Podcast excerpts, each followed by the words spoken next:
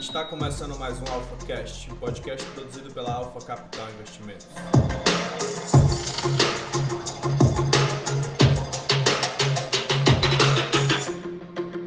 Fala galera, estamos começando mais um episódio. Aqui sou eu, Bruno Joca. E eu sou Nonato Rodrigues. E hoje nós vamos falar um pouco sobre as estratégias no day trade. Será que existe realmente uma estratégia perfeita? A gente que é ser humano vive atrás de uma estratégia perfeita, vive atrás de ter o controle sobre tudo que faz, mas e aí? Até que ponto isso pode ajudar no mercado, não é mesmo?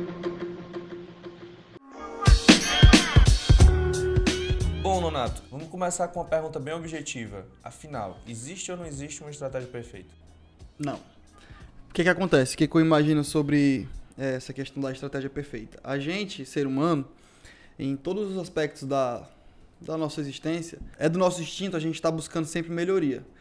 Por exemplo, aquela pessoa que fica atinge um certo patamar, ele quer um pouco mais, mas a questão não é tipo ganância, né? Não, é porque a gente está sempre buscando, é o que nos motiva, é nosso combustível, é sempre estar tá se motivando a melhorar, nem que seja no esporte, no trabalho, na faculdade, enfim, a gente está sempre querendo algo a mais, né?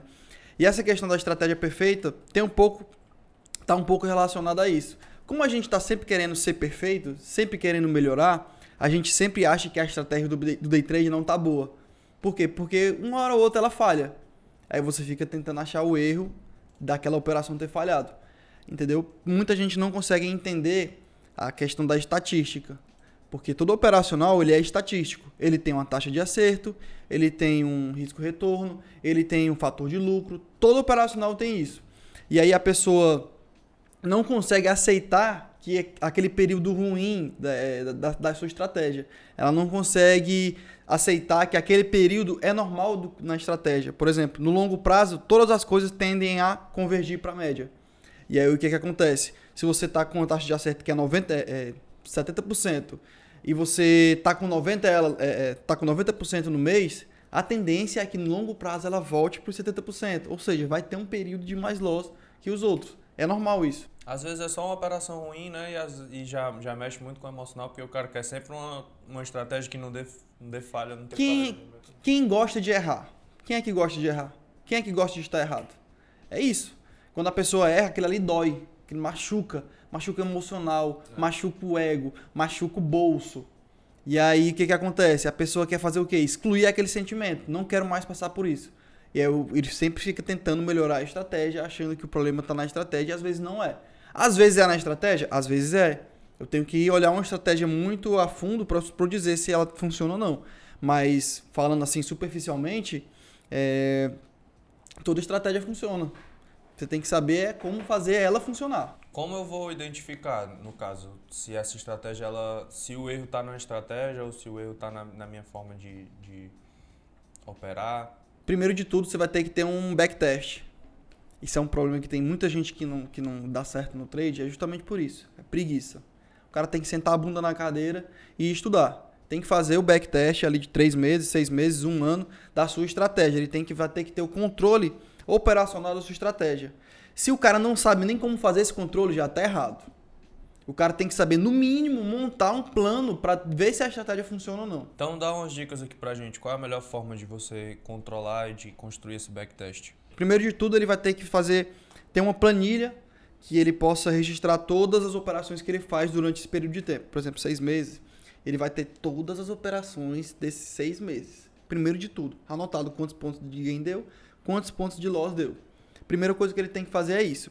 E ele vai ter que ter é, um dado operacional muito importante que é como se fosse o setup da operação. Qual é, quando é que aquela operação é acionada? Ele tem quantas operações no, no, no plano operacional dele? Uhum. Por exemplo, eu sei que eu tenho mais ou menos cinco tipos de entrada: suporte e resistência, rompimento, correção, enfim.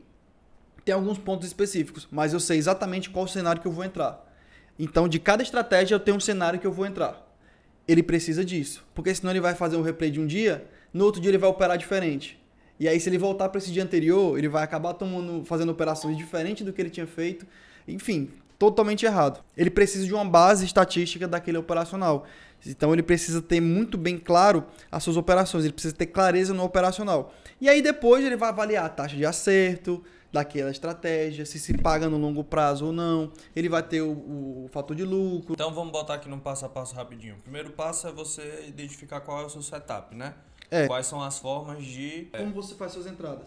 Como faz as suas entradas. Então, primeiro passo, o setup. Segundo passo, construir esse backtest, que seria essa planilha onde ele vai colocar todas as operações durante um período de mais ou menos Seis meses. Seis meses já é uma, um já é uma boa período. métrica. Mas aí eu te pergunto, seria só no mercado ao vivo? Como é que ele faz para construir esse, esse backtest de uma forma mais rápida? Você já ouviu falar do Mamba Mentality? Mamba Mentality. É. O que, que o Kobe Bryant fez? Ele viu que se todo mundo treinava uma hora por dia, ele poderia treinar duas para evoluir duas vezes mais rápido. Em resumo. Você pode fazer seis meses operacional ao vivo, ou você pode fazer seis meses e uma semana no replay. Você acelera ali o replay e taca o pau. É, você tem essas duas maneiras. O que, que você acha melhor? Você acha melhor ter resultado daqui a seis meses ou você acha ter, melhor ter resultado daqui a um mês? Muito melhor daqui a um mês, né? Então você tem que pagar o preço. Então o melhor seria realmente usar o replay para poder fazer essa construção de backtest. Com certeza é melhor o replay, mas aí é de cada um. A pessoa tem que estar disposta a pagar o preço. Com certeza. De sentar e sentar e fazer acontecer, né? Exatamente.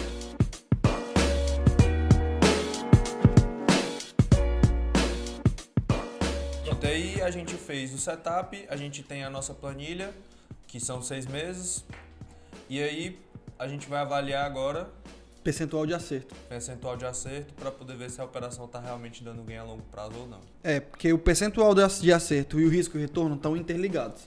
Por exemplo, você tiver um operacional de 90% de acerto, é, mas cada vez que você perde, você perde 10 vezes mais. Exemplo prático: 10 operações eu fiz, 9 eu acertei. Se nessas 9 eu ganhar, por exemplo, um real, e na uma que eu errei eu perder 10 reais, eu tô negativo.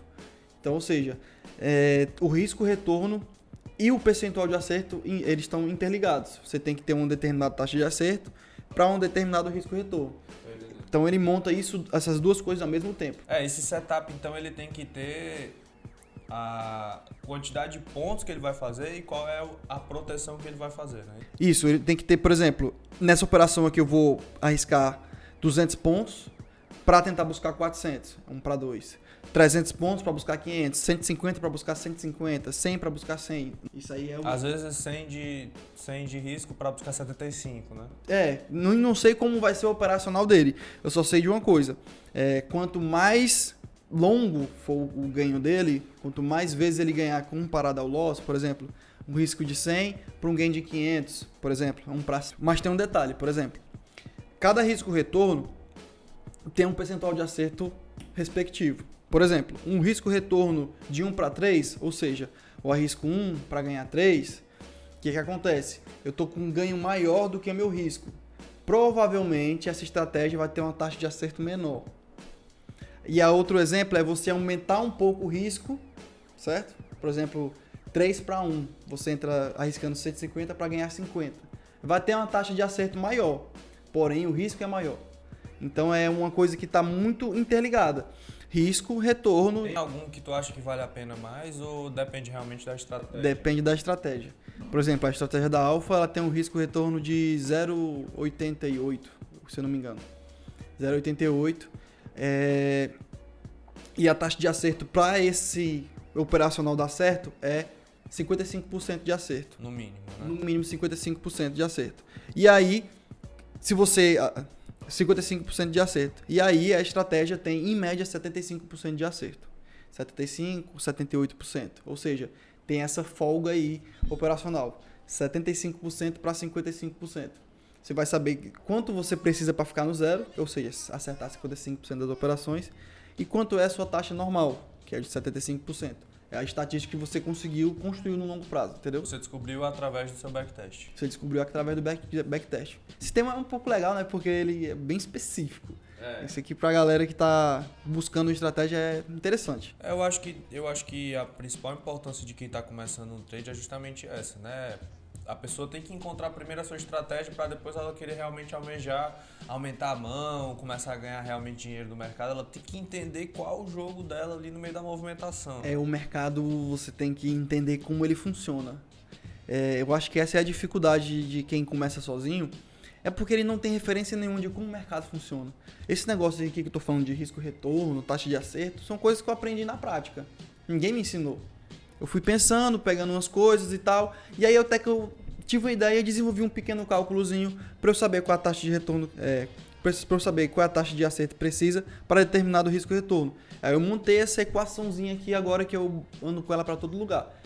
Da pessoa descobrir isso sozinha, eu não sei quanto tempo ela vai demorar. Eu não sei até quanto tempo ela vai pensar nisso. Não sei se ela vai pensar nessa possibilidade. Eu não sei, na verdade, quanto tempo ela vai persistir para poder chegar nisso, né? Porque tu deve ter demorado. Demorei anos. Ano, Demorei anos. Dois. Essa parte de, de entender essa parte de risco-retorno, percentual de acerto, eu demorei anos para entender tudo isso. E aí o pessoal, é o que falam os traders mais antigos no mercado, eles falam gestão de risco. É um nome bonito, mas na prática é isso. Você tem que ter toda a operação. Por exemplo, tem operações que eu faço de, de suporte e resistência, que a, é, a probabilidade do ganho varia. Se eu estou em uma tendência de alta, a tendência que eu tenho é de romper resistências. Se eu tenho tendência de baixa, a tendência que eu tenho é de romper suportes. É mais provável ele romper suportes numa tendência de baixa. Ou seja, se eu comprar um suporte, eu tenho percentual de chance no mínimo menor do que esse 50% de dar certo. Ou seja, é mais provável ter um loss. Então, numa operação dessa, eu não posso entrar um para um. Um exemplo. Eu tenho que entrar para perder pouco e ganhar muito. Entendeu? Por porque quê? Se voltar... É, porque a, a, chance, a probabilidade daquela operação da loss é maior do que de dar gain. Então tem que equilibrar fazendo o quê? Aumentando o meu retorno. Entendeu? Uhum. É, mas é, são situações bem específicas. Isso aqui no meu operacional, é, eu utilizo para rompimentos, eu utilizo para correções, eu utilizo para tudo. Eu analiso qual o risco da operação, qual o retorno e qual a probabilidade dela dar certo ou dar errado. Se a probabilidade for maior, provavelmente tu vai fazer ali um para um. Se a probabilidade for maior, provavelmente eu faço um para um. Quando a probabilidade é menor, eu tenho que fazer mais, um para dois, um para um e meio. Mas eu tenho que tirar essa diferença do taxa de acerto no risco retorno, entendeu? Isso é cada operação, isso é dinâmico. Tô entendendo. E isso aí você vai construindo de acordo com essa, essa montagem do backtest em cima da construção da estratégia. Isso né? aí você vai ter que. Como é que eu sei disso? Porque eu testei.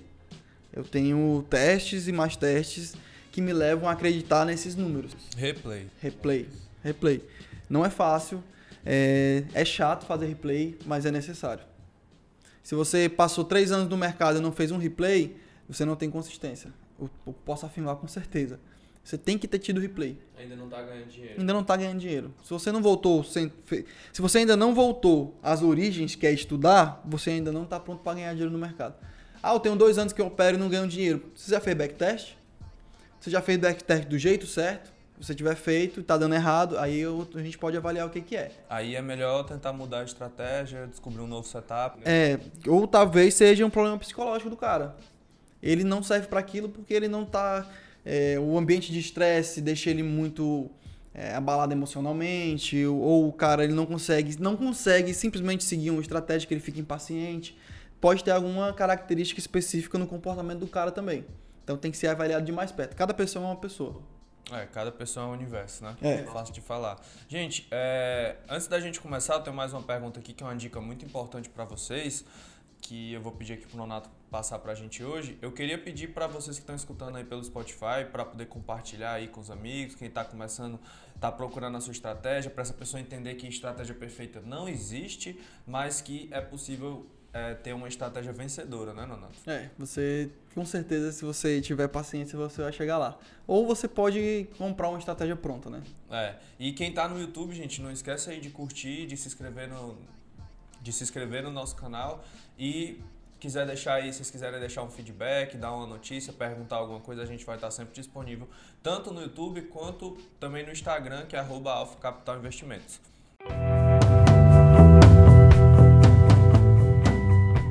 Nonato, a última pergunta que eu acho muito pertinente, é bom a gente trazer aqui para quem está procurando a sua estratégia, seria em que momento eu vou perceber que a minha estratégia ela não precisa mais de alteração, eu não preciso mais de modificação. Ou então até que ponto eu vou saber que não, eu ainda posso encontrar mais um elemento aqui que vai melhorar ainda mais minha estratégia. Eu acho que um dado interessante da estratégia tá no jeito, ela ter um fator de lucro maior do que dois. Maior Vamos explicar de novo o fator, do, fator de lucro. É a relação entre o quanto você ganha e o quanto você perde. Fator de lucro 2 significa que cada um que você perde, você está ganhando 2. Então, a partir do momento que você tem um fator de lucro 2, eu acho que a estratégia está pronta. Você já está conseguindo ganhar. Agora você tem que buscar esse mesmo resultado na conta real. É aquela história que eu falo, por exemplo, se eu rasgar uma nota de 100 reais aqui na sua frente, como é que você se sente? Dolorido. Do, dolorido. E se eu, se eu disser pra você, essa nota é falsa, você tá. Foda-se. Eu rasgo. É, até eu rasgo. Por quê? Porque o dinheiro é de mentira. Uhum. Então, é quando você vai pro dinheiro de verdade, você tem um certo receio. Isso é normal. Você tem um certo receio. E aí você tem que ter essas métricas do replay e tentar, tentar reproduzir no mercado ao vivo. Se não conseguir reproduzir no mercado ao vivo, o problema é psicológico. É. Se você reproduziu igualzinho no mercado vivo e não deu certo, pode ser que seja só um detalhe da estratégia ou só um período de loss, só um período de correção. Mas você tem que ter a métrica do replay e comparar com a métrica real. E aí você compara e sabe se a sua estratégia está funcionando mesmo ou se é um problema do emocional, do psicológico, tudo isso vai ser é, vai influenciar. Influenciar, vai ser você vai, é, a gente pode diagnosticar, né?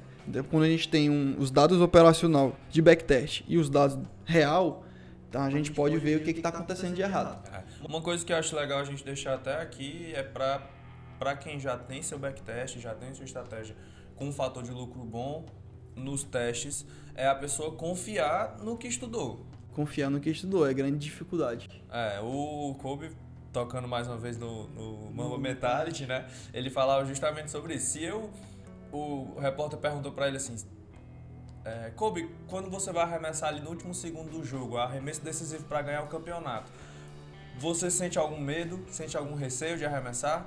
Aí ele olhou pro cara e falou assim: Cara, aquele arremesso ali é só mais um. Só mais um. Já arremessei igual a esse arremesso aí 5 mil vezes. Se é no começo do jogo, se é no final do jogo, se é no. É só mais um movimento. Só mais uma vez. Então, quem faz muito replay, quem tem muito backtest, acho que confiar na estratégia também é uma das coisas mais importantes, né? Porque é só mais uma operação. Tem que ser só mais uma operação. Você não pode ficar dolorido, tipo, ah, essa operação tem que dar certo, essa operação aqui tem que dar gain.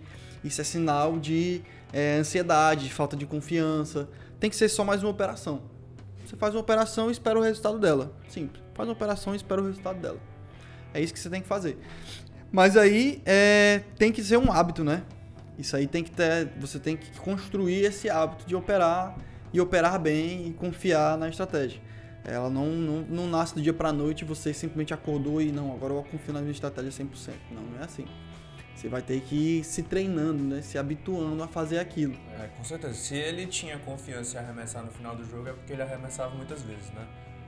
Então é aquela coisa, se ele tem confiança para arremessar a bola no final do jogo é porque ele já arremessou muitas vezes. Então, no mercado, eu acho que é a mesma coisa. Se você vai confiar no seu operacional, é porque você já fez aquilo muitas vezes. Então, quanto mais você faz, mais confiança você ganha. É interessante falar disso porque eu tenho até um exemplo. Quando eu comecei a operar, eu dormia, dormia pensando no dia seguinte.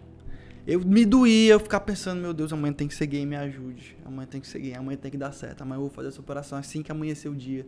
Vou fazer isso, isso e isso. Aquela ansiedade. Hoje em dia eu durmo, acordo e então, vou operar.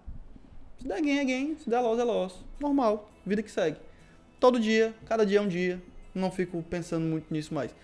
Mas no começo era muito difícil. Mas é aquela coisa, você não vai ter excelência enquanto você não tiver frequência daquilo. A excelência vai vir depois da frequência. Faça com frequência, daqui a pouco você faz com excelência. Seja a sua estratégia, seja operar bem, seja fazer backtest. Você tem que fazer todo dia, meu amigo, até você fazer bem. Até você fazer bem. Aí, é, o que, que vai determinar o resultado? A sua força de vontade, a sua disciplina, o seu foco no longo prazo. Ser trader não é, não é, não é fácil. Ser trader não é fácil. Mas ser trader é a melhor profissão do mundo. A mais prazerosa. É, mas você tem que estar disposto a pagar esse preço. Qual é o preço? De estudar, o preço de você é, a, ter que aprender a ser disciplinado, porque a gente não nasce disciplinado, a gente nasceu para ser indisciplinado. Por exemplo, o ser humano, lá nos primórdios, ele tinha que caçar. que, que ele pensou? Não, agora eu vou criar meus porcos aqui, minhas ovelhas, minha cabra, minha vaca, porque eu não tô afim mais de sair pra caçar não. Eu vou pegar no meu quintal, minha galinha. Por quê? Porque o ser humano quer sempre estar acomodado. A gente se, é, é, é da nossa natureza ser acomodado. Então, quando você se depara com, a, com uma profissão que você tem que fazer tudo isso para você ficar bem, para você ter bons resultados, é muito difícil. Muita gente para no meio do caminho justamente por isso. Então, vamos ficando por aqui. Dá mais um abraço. Agradecer a vocês que estão escutando a gente até o final. E valeu, galera. Então, valeu, galera. Espero que tenham gostado desse podcast especial aqui, falando de parte mais específica das estratégias. E tamo junto. Deixa aí seu comentário, se inscreve no canal. Valeu!